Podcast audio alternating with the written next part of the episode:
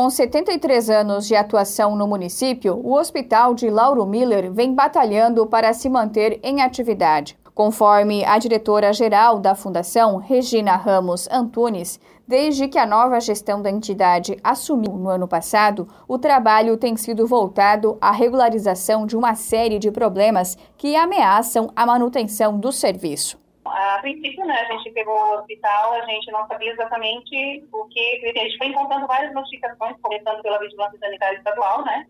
A gente foi encontrando várias notificações, salvações, né, que eles vinham fazendo exigências para melhorias e a gente não sabia ao certo o que estava que que que vigente ou não, se tinha sido feito alguma coisa ou não. É, a equipe administrativa, fomos até uma, né, lá na, na regional, e aí conversamos pessoalmente lá com os fiscais do órgão, né? Então, quando a gente chegou lá em 27 de janeiro, elas foram, assim, bem categóricas, disseram pra gente que elas já estavam com previsão de vir em janeiro de fevereiro e fechar, caso né, o hospital interditar, né? Pelo não cumprimento das exigências que eram feitas. A gente mostrou interessado né, em, em, em realizar, em estar fazendo aquilo que eles pediam, né? Que a gente sabe que, de uma certa forma, para melhoria né, do hospital, do funcionamento e tudo mais. E aí foi onde elas nos deram mais entrada. E é isso que a gente está fazendo, assim. Tem as exigências feitas, no caso, é, pela vigilância sanitária. A gente tem o Corém também, né, que vem é, fiscalizar, né, ver o andamento na questão da enfermagem. A gente tem o CREA, que em todos os hospitais, né, eles estão visitando e também tem cobranças, né, quanto aos equipamentos e tudo mais.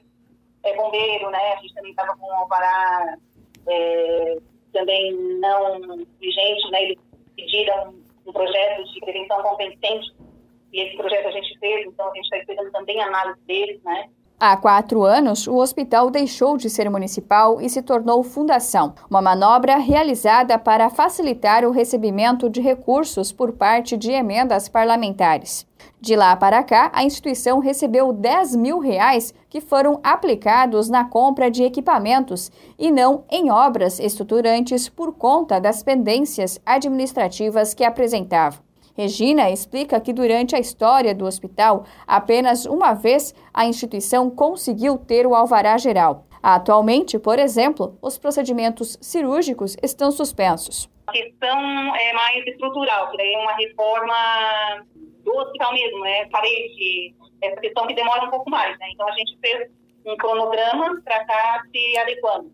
Mas está tudo assim, ó, a questão do centro cirúrgico, né? A gente não está com ele funcionando né, porque tinham muitas exigências para serem cumpridas. A gente tem um projeto de reforma e ampliação. Por quê? A gente tinha somente uma sala cirúrgica, né? E nas exigências eles pediam duas salas. Né? A questão da CNE, que é a Central de Material e Esterilização, também tem que estar dentro das normas vigentes, né?